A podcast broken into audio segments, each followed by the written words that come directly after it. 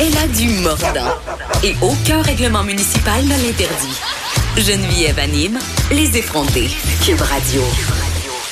Je sais pas si vous avez vu la magnifique couverture du magazine L'actualité du mois d'août, euh, sur laquelle on peut apercevoir la photographe et militante Julie Artachot en couverture sur un fond rose. C'est magnifique euh, parce que le magazine L'actualité fait un gros dossier sur la grossophobie.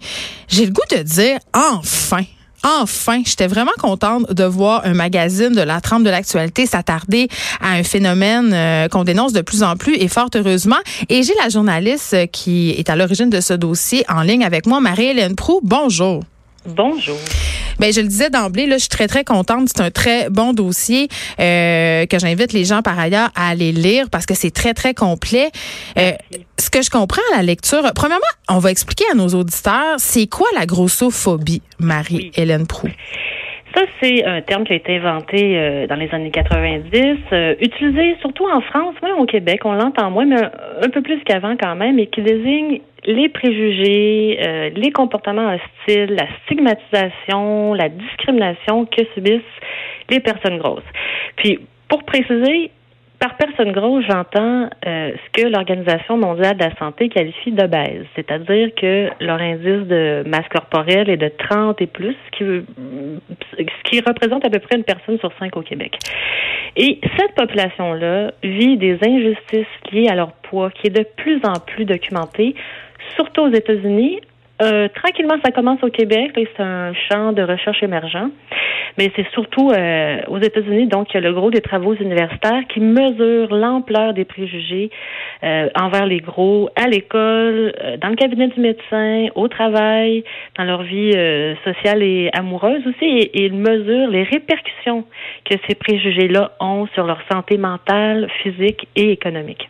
Et c'est ça, parce que là, toi, tu as assisté à un 5 à 7, OK, euh, qui était un des premiers événements organisés par une association qui s'appelle le Montreal Fat Babe. Et ça, euh, c'est une association, en fait, euh, qui, qui, a pris naissance sur Facebook parce que la, la, conversation à propos de la grossophobie, c'est quelque chose qui a lieu depuis quand même un certain bout de temps ah sur les médias sociaux. je pense, entre autres, à, ben justement, on l'a nommé Julie Artacho, la photographe qui s'implique beaucoup, a fait des stories sur Instagram.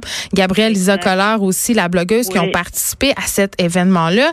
Et euh, mm-hmm. il y avait une situation, euh, une citation, pardon, assez percutante dans le dossier euh, d'une participante mm-hmm. qui s'appelle Catherine, qui disait qu'elle s'est haïe toute sa vie et que d'aujourd'hui, de se réunir en fait entre femmes grosses et d'arrêter de s'excuser d'exister, ça lui faisait du bien. Mm-hmm.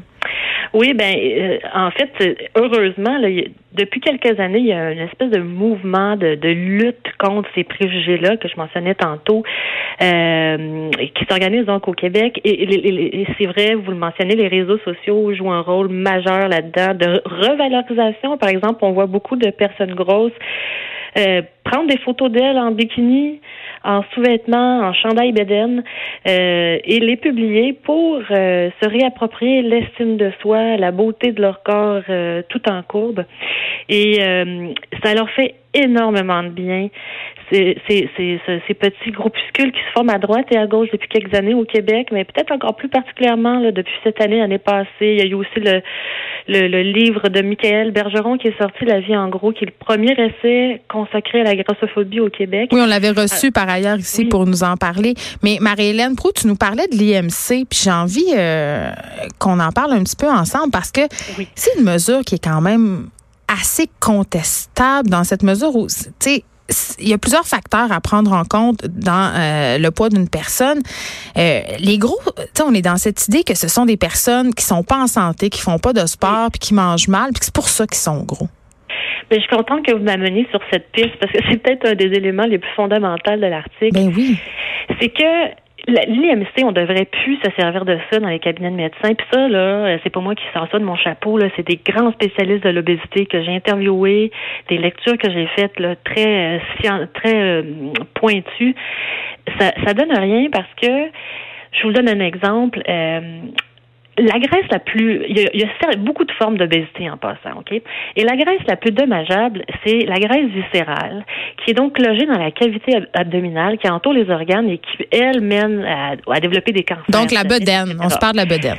La bédaine dure, mais ça, ça paraît pas nécessairement ça. Ça se dissimule très bien sous un polo. Il y a beaucoup d'hommes qui souffrent de cette bédaine dure.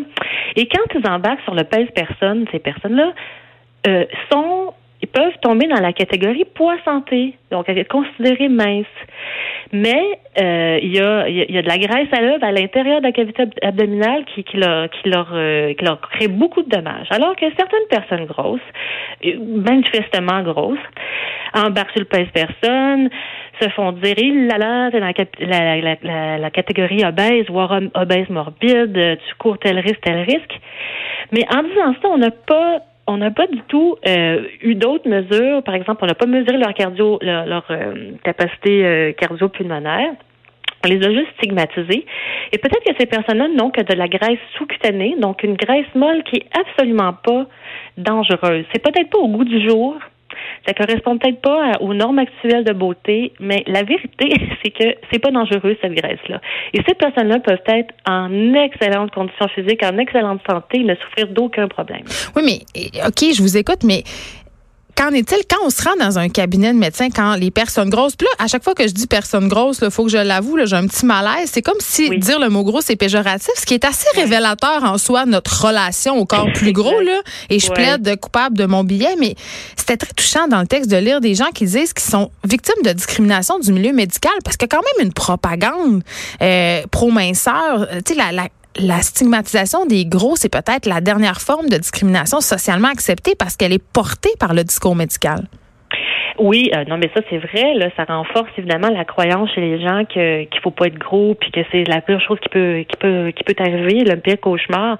et ça là, euh, cette méconnaissance-là, y compris dans la communauté médicale de, de comment le corps stocke la graisse, puis comment ça fonctionne, l'obésité, tout ça, euh, ça mène à des à des situations vraiment dramatiques, des, des personnes qui ne qui cessent de consulter le médecin de peur d'être stigmatisées, justement, euh, ou des mauvais diagnostics basés juste sur le poids.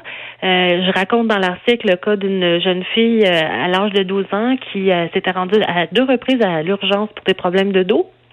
Et euh, finalement, et on lui avait dit ah, mais c'est parce que tu es trop grosse, il faut, faut que tu perdes du poids, il faut que tu fasses de l'exercice, sans euh, sans plus d'investigation.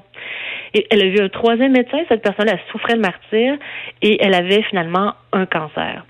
Donc, et ça, ce n'est, pas le seul cas. Euh, il y en a d'autres aussi, des, des, histoires malheureuses comme ça. Alors, ça a des conséquences vraiment dramatiques pour ces personnes-là, ces, ces préjugés. Écoutez, c'est un article qui est fort intéressant. J'invite les gens à aller le lire. Évidemment, dans l'actualité du mois d'août, Marie-Hélène Prou, journaliste au magazine L'actualité, merci de nous avoir parlé.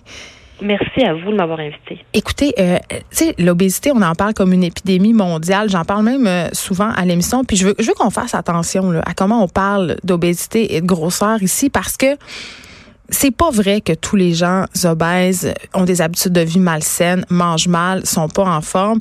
L'obésité, ça concerne 20% des Québécois, euh, mais il y a une foule de facteurs qu'il faut considérer. Donc, ça serait le fun qu'on arrête de juger puis qu'on arrête de commenter le corps des autres, le corps des femmes grosses en particulier.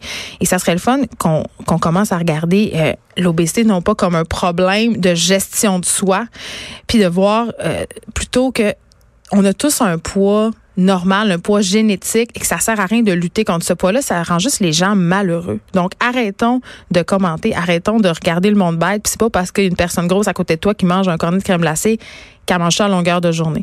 On s'arrête un instant.